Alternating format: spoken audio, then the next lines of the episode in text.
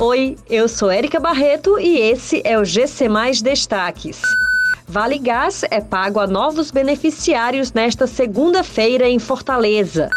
Aprovados no concurso da Ematerce serão convocados a partir desta segunda. Estragos causados por enxurrada em Jericoacoara são reparados e pagos com taxa de turismo.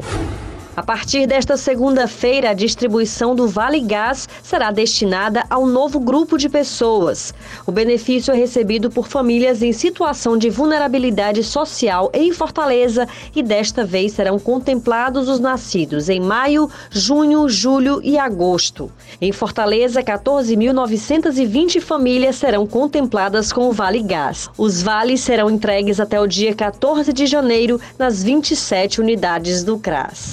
Os candidatos aprovados no concurso da Empresa de Assistência Técnica e Extensão Rural do Ceará serão convocados a partir desta segunda-feira. Do total de vagas do concurso da Ematerce, serão preenchidas 196 de nível médio e 67 de nível superior, sendo os cargos de nível superior para economista, engenheiro agrônomo, engenheiro civil, engenheiro de pesca, engenheiro florestal, advogado, veterinário, zootecnista e contador.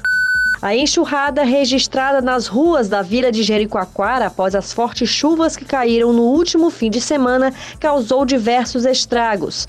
Os danos, no entanto, já começaram a ser reparados em parte com recursos da taxa do turismo.